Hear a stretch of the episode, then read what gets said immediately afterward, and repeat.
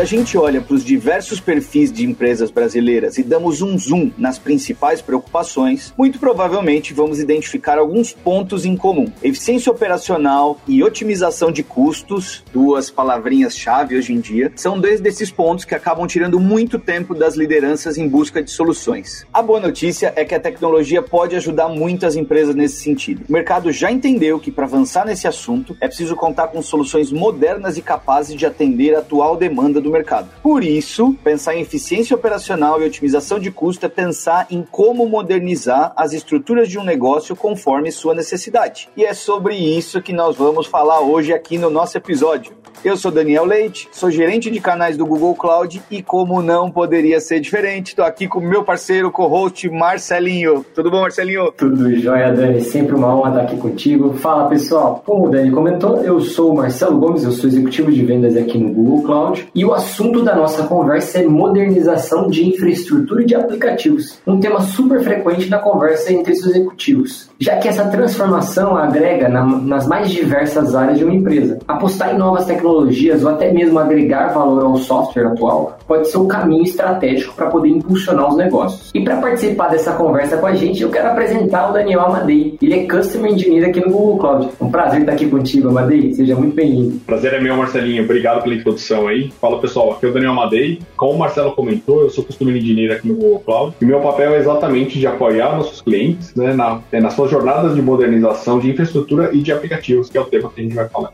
E junto conosco também também quero apresentar o Gilberto Holmes. Ele é CTO na V8 Tech. Seja muito bem-vindo, Gilberto. Olá Marcelo, olá pessoal, tudo bom? É, meu nome é Gilberto Holmes, sou cofundador na né, CTO aqui da V8 Tech. É um prazer estar aqui com vocês hoje. Só falando um pouco da V8 Tech, né? Nós somos uma empresa que atuamos há mais de nove anos, né? Com consultoria e soluções voltadas para a transformação digital. E um dos meus focos aqui dentro da empresa é justamente a coordenação, né? Toda a liderança das nossas práticas né, de inovação, engenharia de software e principalmente nesses projetos é, voltados para a modernização né, de aplicações que a gente sabe que, por natureza, são muito complexos, né? E, e geralmente exigem muito do, do nosso corpo de engenheiros. Prazer, pessoal.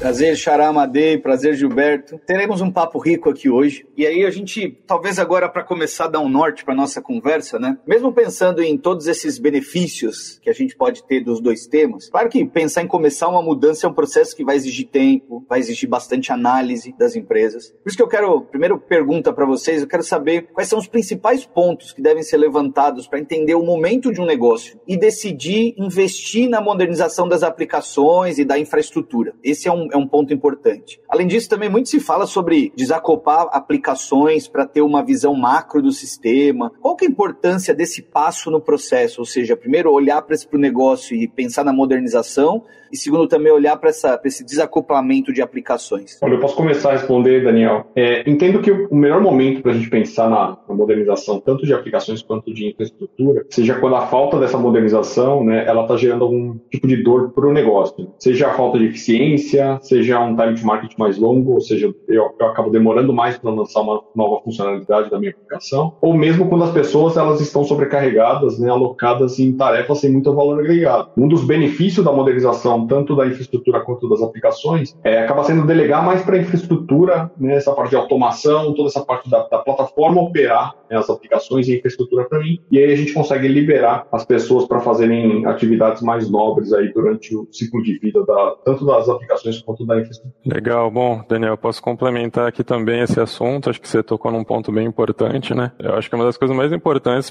para uma empresa, né, pensar na modernização, na verdade, é ter muito claro quais são os motivos, né, dessa modernização. É, assim, evitar adotar jornadas de modernização ou por hype, ou por modernização ser sexy, né, ou, ou por ter ouvido falar, né, assim, ela tem que ter muito claro os motivos, né, então, ali os direcionadores, né, como o Daniel falou, as dores, né, que vão ser endereçadas, a visão de onde ela quer chegar, né, com essa iniciativa, até mesmo para que ela consiga vender essa ideia no board, né, da, na diretoria, né, é muito importante ele ter o patrocínio interno necessário, né, porque muitas vezes o, o board das empresas eles não entendem, né, por que, que você quer modernizar, né, é, porque às vezes não é algo que vai, é, que fica tão claro, né, tão tangibilizado o valor do negócio, né, que a modernização vai trazer, é, então isso é muito importante, né, é, e aí relativo aos pontos, né, que você comentou, assim, é, acho que muitas empresas hoje elas estão expandindo né, seus canais digitais, né, habilitando novas experiências, né, então, o legado ele não fica mais só lá no, é, dentro da empresa, ali, né, com poucos acessos. Ele, ele, precisa habilitar canais digitais, aplicativos, né, que vão ter um, uma pressão de uso muito forte, né, vão ter é, milhares, né, ou às vezes milhões de acessos simultâneos, né, e para isso é muito importante ter uma infraestrutura, né, escalável, moderna, né. A gente também vê muitas empresas fazendo pressão, né, para os executivos inovarem, né, entregar valor cada vez mais rápido. E a gente sabe que com aplicações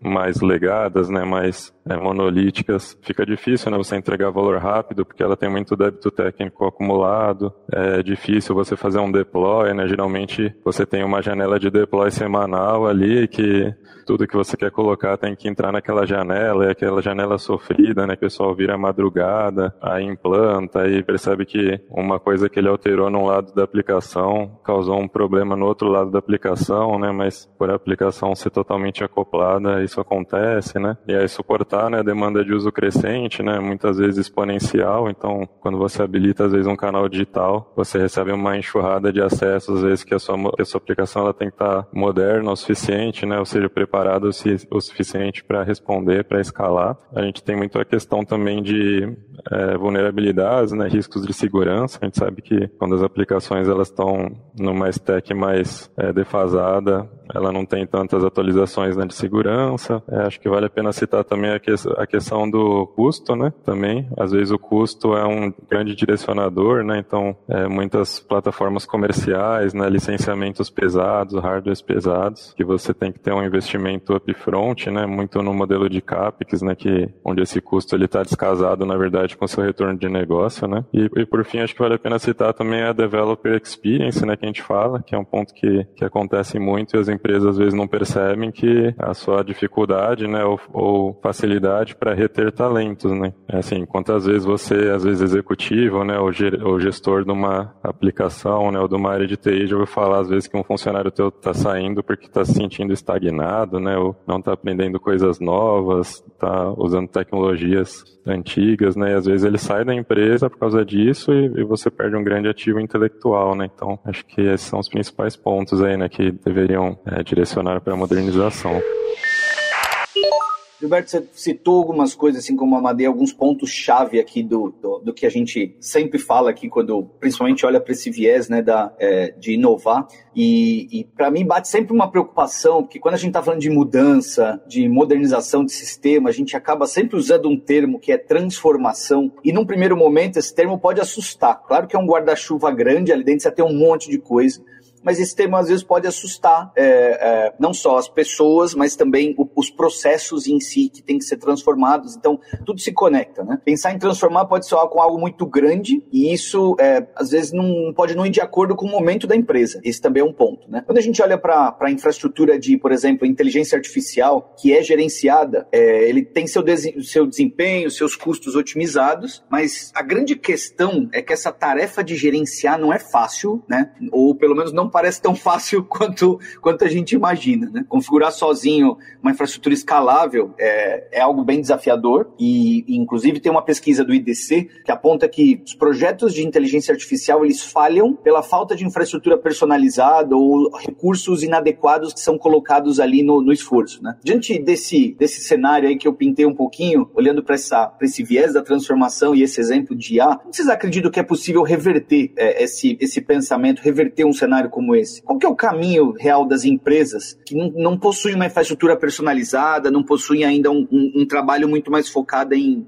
nesse mundo de, de otimizações, vamos dizer assim? Amadei, se puder começar respondendo, agradeço. Posso sim, Dani. É, eu entendo que a gente pode começar por partes, né? Como você comentou, né? Às vezes uma transformação muito grande pode parecer assustadora, né? E muitas vezes a gente não precisa nem começar com uma infraestrutura, né? Pensando em, em inteligência artificial, a gente pode começar com APIs, por exemplo. Né? O próprio Google Cloud possui APIs que já estão prontas, que podem ser utilizadas. Algumas, inclusive, podem ser customizadas para a necessidade do cliente, sem precisar de um especialista em IA, sem precisar de uma infraestrutura especializada. Por exemplo, um produto que a gente lançou recentemente é o Enterprise Search, que é um produto que que ali o, busca, o poder da busca do Google né, com o IA generativa. Né, e, aí, é, e é um produto que você não precisa ter uma infraestrutura dedicada para isso, já seria um, um, um quick win que as empresas podem utilizar né, sem precisar dominar ainda todo esse mundo da, da inteligência artificial e nem da infraestrutura. Quando o cliente ele precisa de algo mais é, elaborado, e aí sim ele quer ter a sua própria infraestrutura, né, entendo que indo para plataformas, né, como a gente tem aqui dentro o Vertex AI, é, tem algumas opções muito interessantes. Né, você consegue fazer toda a questão de pipeline,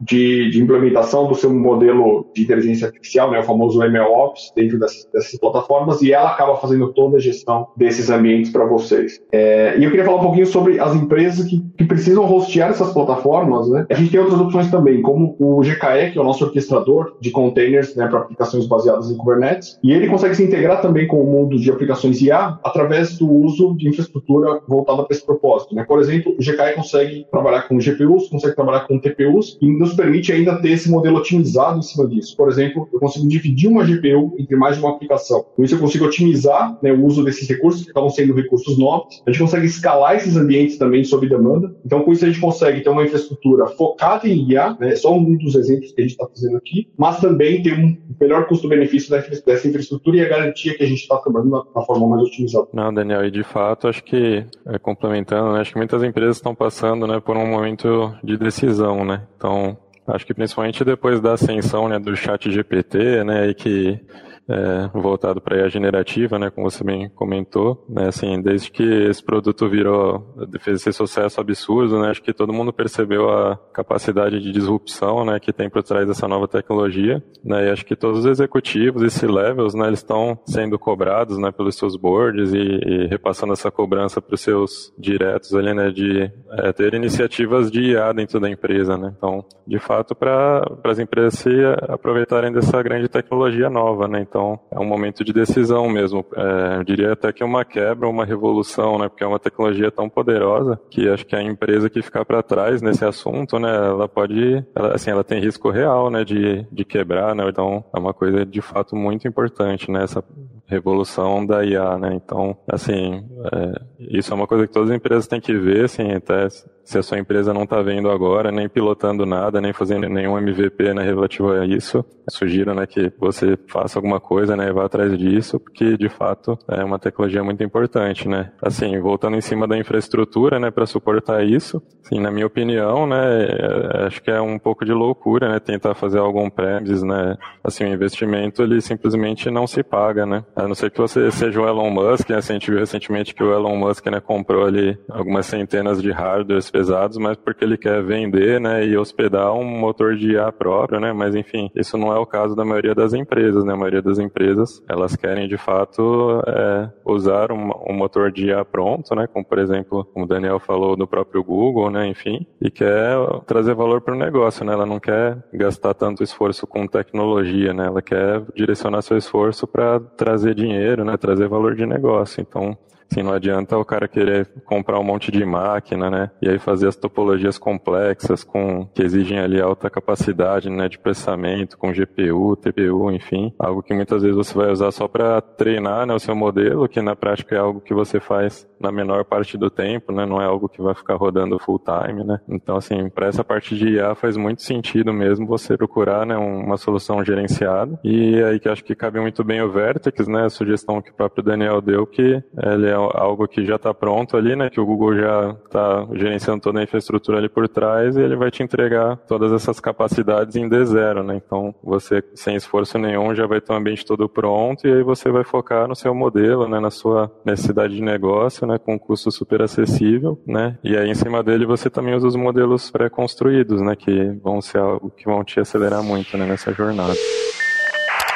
Bom, como vocês bem disseram, acho que a parte de eficiência dentro desse contexto é o cenário ideal e muito latente para todos os executivos de qualquer empresa, de qualquer cenário, de qualquer parceiro nosso.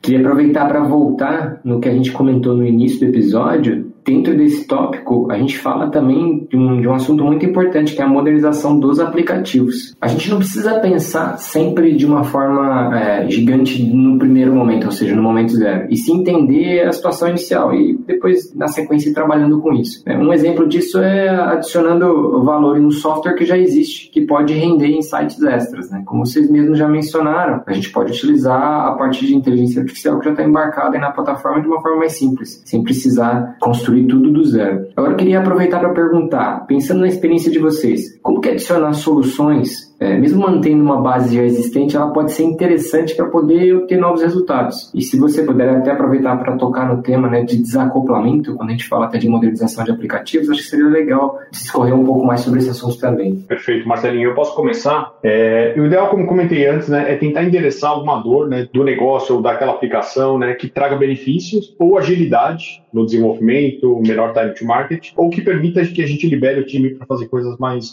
nobres, né, mais, de maior valor agregado. O desacoplamento é muito importante, né, por isso que a gente tem que pensar no desacoplamento entre aplicações e o desacoplamento dentro da aplicação. Quando eu começo a desacoplar internamente dessa aplicação, fica mais fácil eu escolher os pedaços que eu vou modernizar ou, ou até mesmo trocar por uma outra solução. E alguns exemplos que a gente pode trazer são: é, eu posso extrair uma parte da minha aplicação, tem requisitos é, sazonais de escalabilidade, por exemplo, uma parte que acaba sendo muito impactada toda vez que eu faço uma promoção online, e começar a modernizar por ela, né? E já começa a ter os benefícios da nuvem, por exemplo, de escala sob demanda, de pagamento somente pelo uso. Posso extrair, por exemplo, um job da minha aplicação que eu rodo de tempos em tempos, é, transformar em uma camada serverless, que pode escalar para zero enquanto eu não estou executando, e efetivamente eu só vou pagar quando aquele job estiver executando, né? Então são alguns exemplos de como a gente pode se beneficiar da modernização e também como o desacoplamento é importante, né? Não somente entre as aplicações, mas também dentro da minha casa. São alguns exemplos interessantes. Ah, legal, Daniel. E assim, acho que tem uma frase que eu falo, né, geralmente quando surge esse tema, que é evolução não é revolução, né? Eu acho que dá pra gente refletir em cima dessa frase, né? Então, evolução não significa revolução. Acho que a gente não pode confundir as duas coisas, né? É, principalmente em grandes empresas, né? Ninguém gosta de revolução, né? Iniciativas Big Bang que podem demorar meses e até anos, né, para trazer o retorno, trazer o valor esperado às vezes ela demora tanto, né, para trazer o valor que quando ela traz o valor a, aplicação já não é mais aquela, né, a aplicação já mudou, o negócio já mudou, é, sem contar o, o, alto risco, né, de, de paradas, né, para a empresa, enfim.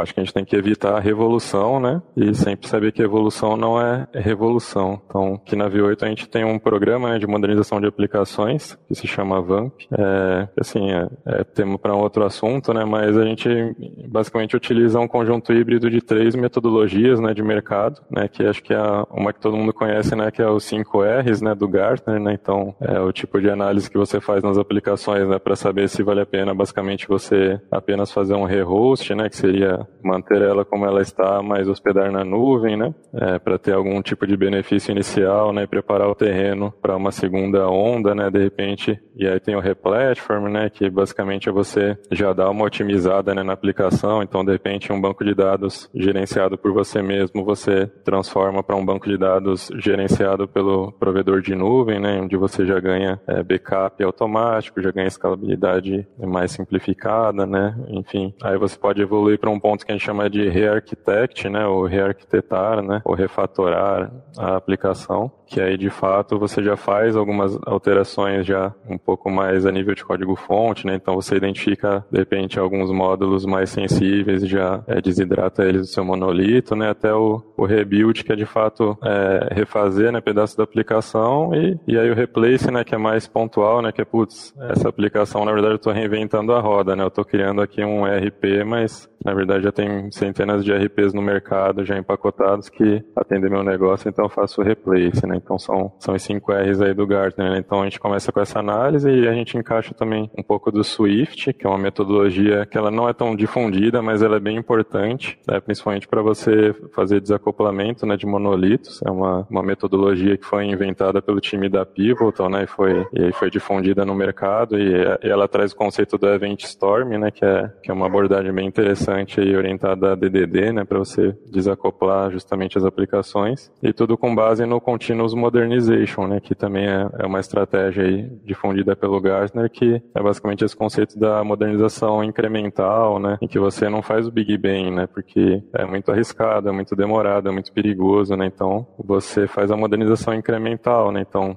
muitas vezes primeiro você abstrai uma camada de single sign-on, né, às vezes para você permitir que a aplicação antiga consiga propagar o contexto de autenticação para uma aplicação nova, né, aí de repente as funcionalidades novas você já constrói nessa aplicação nova, né, e fazendo a dupla convivência com a antiga, e aí você aos poucos vai desidratando, né, os módulos da aplicação antiga e, e passando para essa aplicação nova, né, até que num momento todo o acesso vai estar tá nessa aplicação nova, né, mas é, isso acaba sendo uma jornada, né, acho que a grande sacada aqui é a gente evitar o Big bem, postar mais na, na que a gente chama de modernização contínua.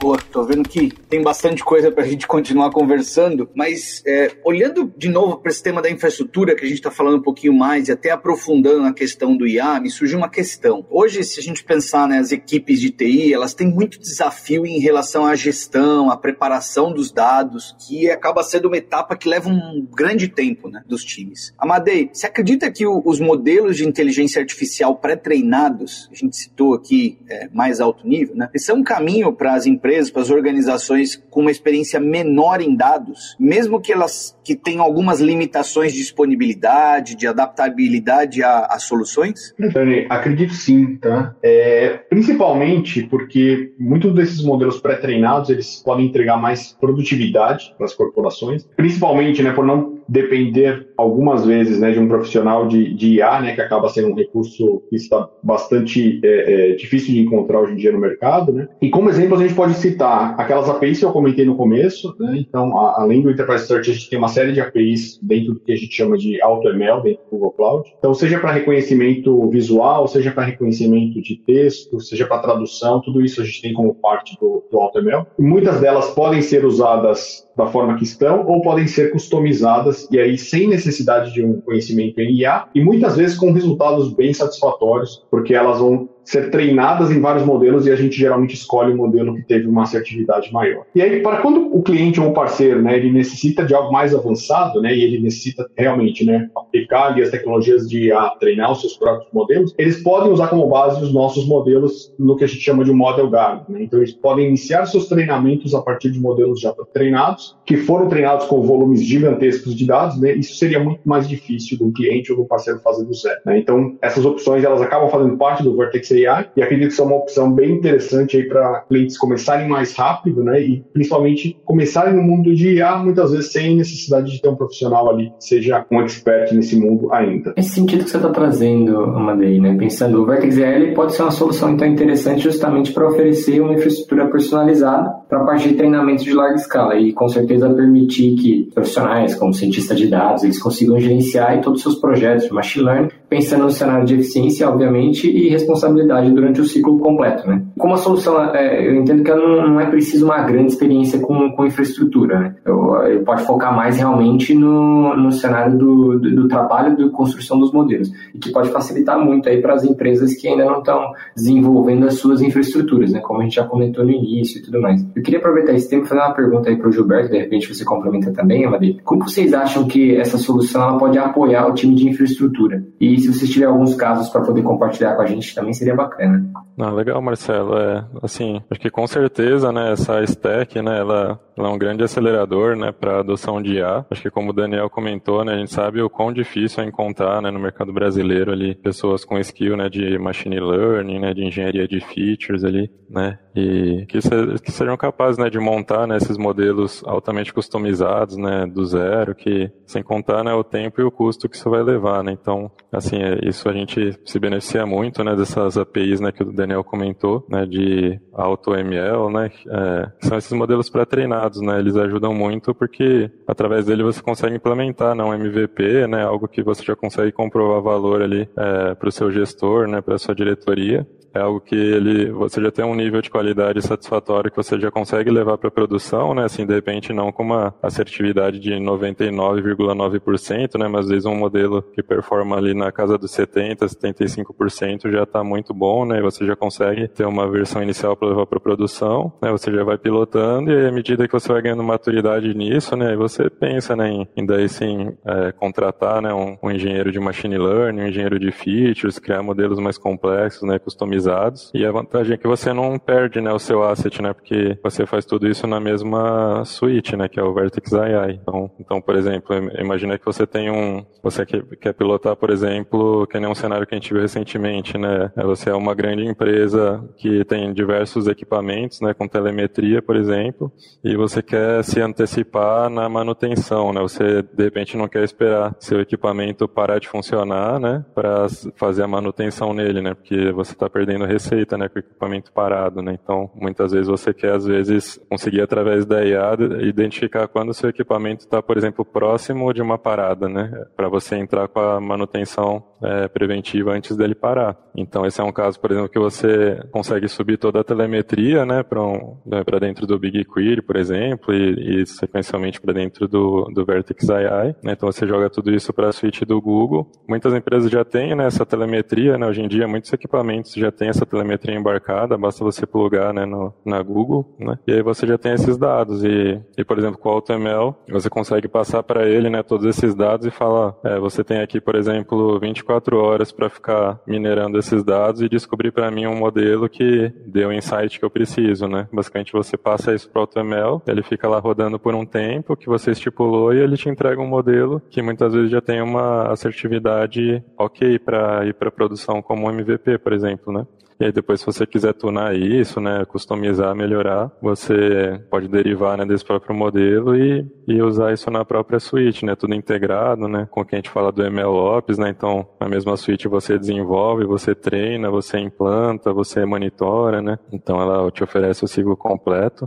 Assim, eu particularmente acho bem interessante esse modelo de trabalho, né, em que você não precisa ficar se preocupando com infraestrutura, né, com ter um monte de máquina, com ter um monte de GPU, um monte de processamento, você ou, ou, até mesmo se preocupando em ter os melhores engenheiros para ficar ali é, fazendo bit byte né, dos modelos estatísticos ali, né? Enfim, você usa essa suíte e você tem um, você foca de fato no seu problema de negócio, né? Então isso eu acho muito bacana da solução. Eu posso complementar e, e acredito que um bom ponto, né, que o, que o Gilberto trouxe é essa parte de MLOps. Né? Então acredito que além da gestão da infraestrutura em si, né, para treinamento e para servir os, os, recursos, né, baseados em, em IA, toda essa parte de construção dos pipelines, né, todo o, o processo, né, desde o treinamento até eu disponibilizar isso como uma aplicação lá na ponta, também é algo que tem que ser levado em consideração, né? Também consome tempo dos times. Então, é, é outro caso que o Vertex AI nos, nos ajuda bastante, né?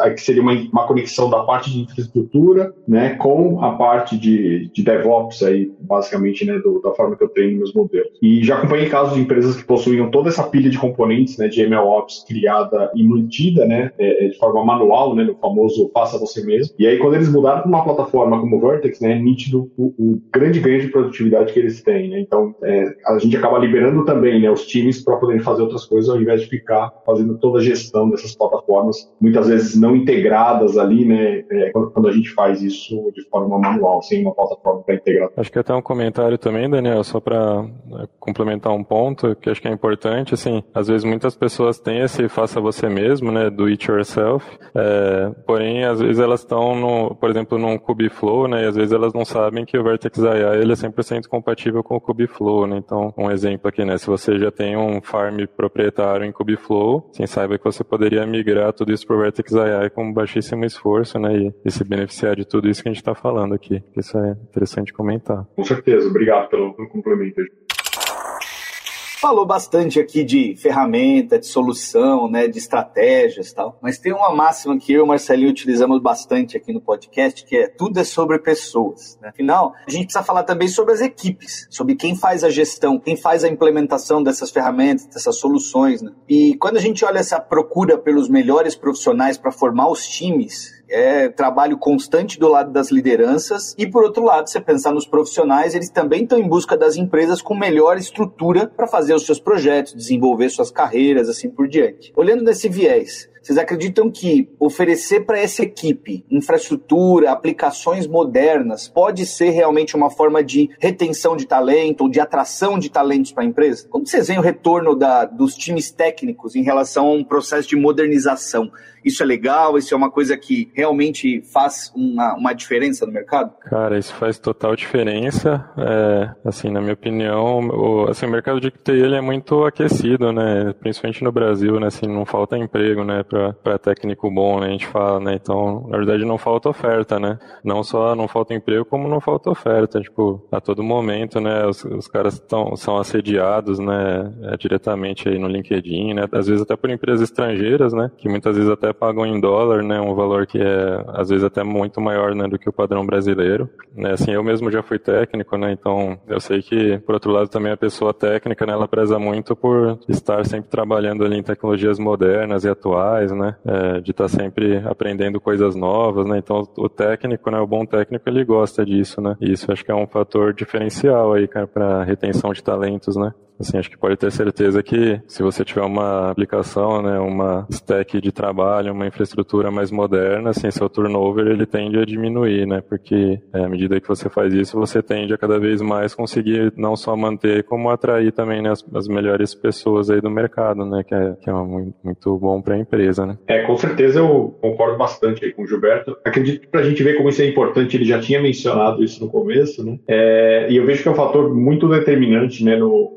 na seleção de vagas né, pelos candidatos. Né? E, e, aí, pensando nessa oferta que o, que o Gilberto comentou, né, a gente vê que os candidatos hoje em dia eles, eles é, priorizam as vagas para trabalhar com tecnologias mais modernas. Né? É, a verdade é que ninguém quer ficar trabalhando com tecnologias que estão sendo vistas como em declínio, né? Muito, apesar de que muitas delas vão durar bastante tempo ainda. Mas é, trabalhar com tecnologias em declínio representa que a sua empregabilidade está em declínio também. Então, entendo que é por isso que muita gente leva, leva esse esse ponto com bastante importância. É, além de, obviamente, que as pessoas é, profissionais né, que trabalham com TI estão sempre em busca de aprender coisas novas, né? É, especialmente quando essas novidades vão ajudar esses profissionais né, no seu dia a dia. Né? Então, entendo que é por isso também que existe uma, uma, uma predição, né, uma, uma preferência por, por vagas que sejam para trabalhar com tecnologias mais inovadoras, mais modernas. Né? Ninguém quer ficar trabalhando basicamente com a mesma coisa e ficar estagnado ou estagnada, como o Um outro aspecto que a gente não pode deixar, acho que, de trazer aqui quando a gente fala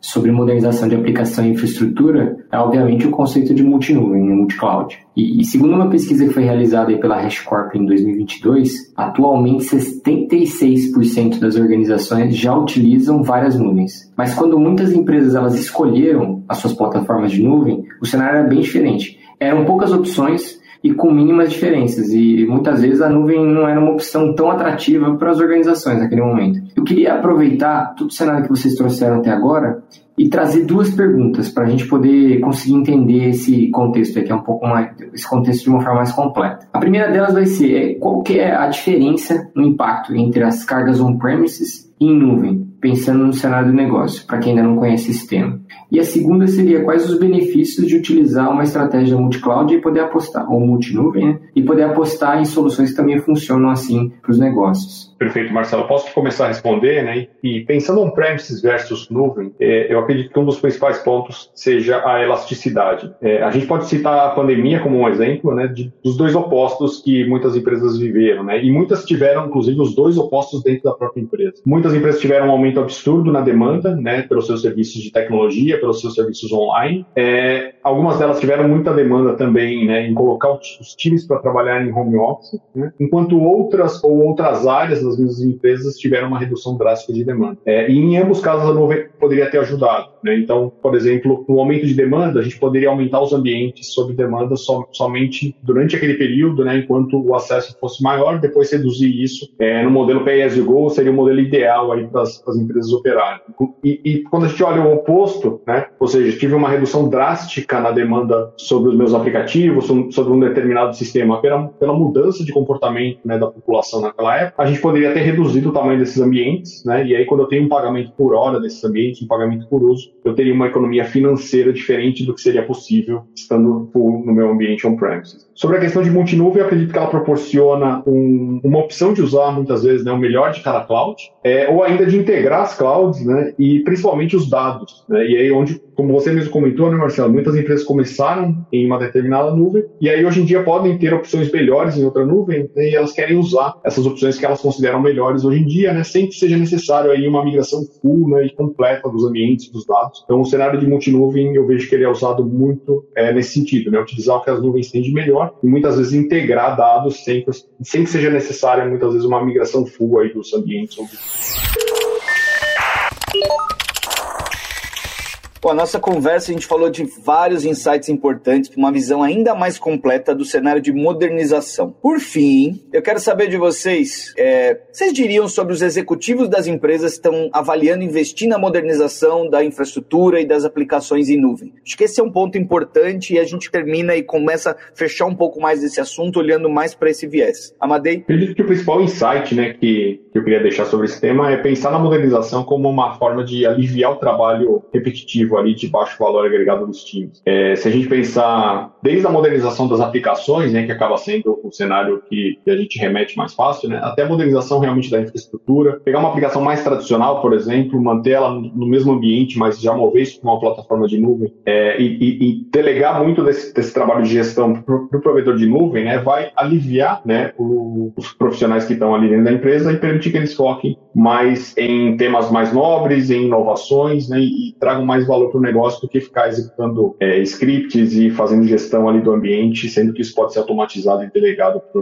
o Legal, Madei. É, bom, acho que minha contribuição aqui, né, acho que eu diria que, assim, a modernização de aplicações, ela não é um bicho papão, assim, né, é, mas ela é uma jornada, né, então, assim, eu diria para, assim, não, não postergue, né, acho que, acho que muitas empresas têm aquele mindset, né, assim, ah, por que, que eu vou mexer no que está funcionando, né, mas está funcionando a, a custo do que, né, enfim, tá, vai, vai funcionar até quando, né? Então, assim, não postergue, encare a mudança, né? Aquilo que a gente já falou, né? Evite o Big Bang, né? Então, inicie simples, inicie pequeno, mas inicie, né? Acho que essa é a mensagem. Eu acho que tanto você executivo, né, profissionalmente, como a sua empresa, elas, vocês só terão benefícios, né, com essa iniciativa. E, e eu e a V8 ficamos à disposição aqui, caso queiram bater um papo para aprofundar mais sobre o seu cenário, né, sobre a sua aplicação, sobre a sua empresa. É, e é isso.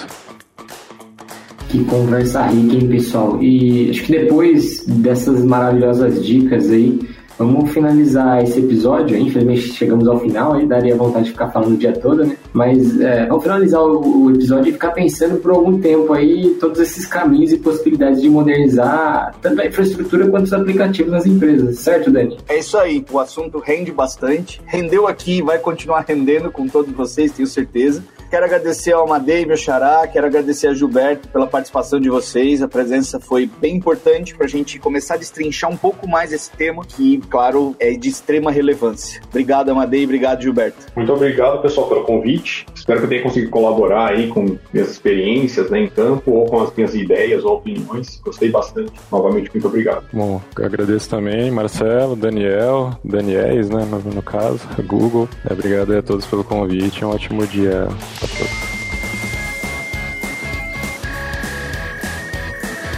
Muito obrigado, senhores. Foi um um episódio sensacional, se o Dani me permite dizer, e hoje a gente fica por aqui. E não se esqueça, você é parte muito importante do nosso podcast. Então não deixe de mandar suas dúvidas e sugestões, ou críticas ou comentários para o nosso e-mail, googlecloudcast.google.com. E também não deixe de seguir o Google Podcast na sua plataforma de streaming favorita. Seguindo a gente, você não vai perder nenhum episódio e fica sabendo de tudo de novo que vem por aí. Certo, Dani? É isso aí. Tem que seguir em todos aqueles casts que a gente fala nos episódios aqui, tem uma lista gigante deles.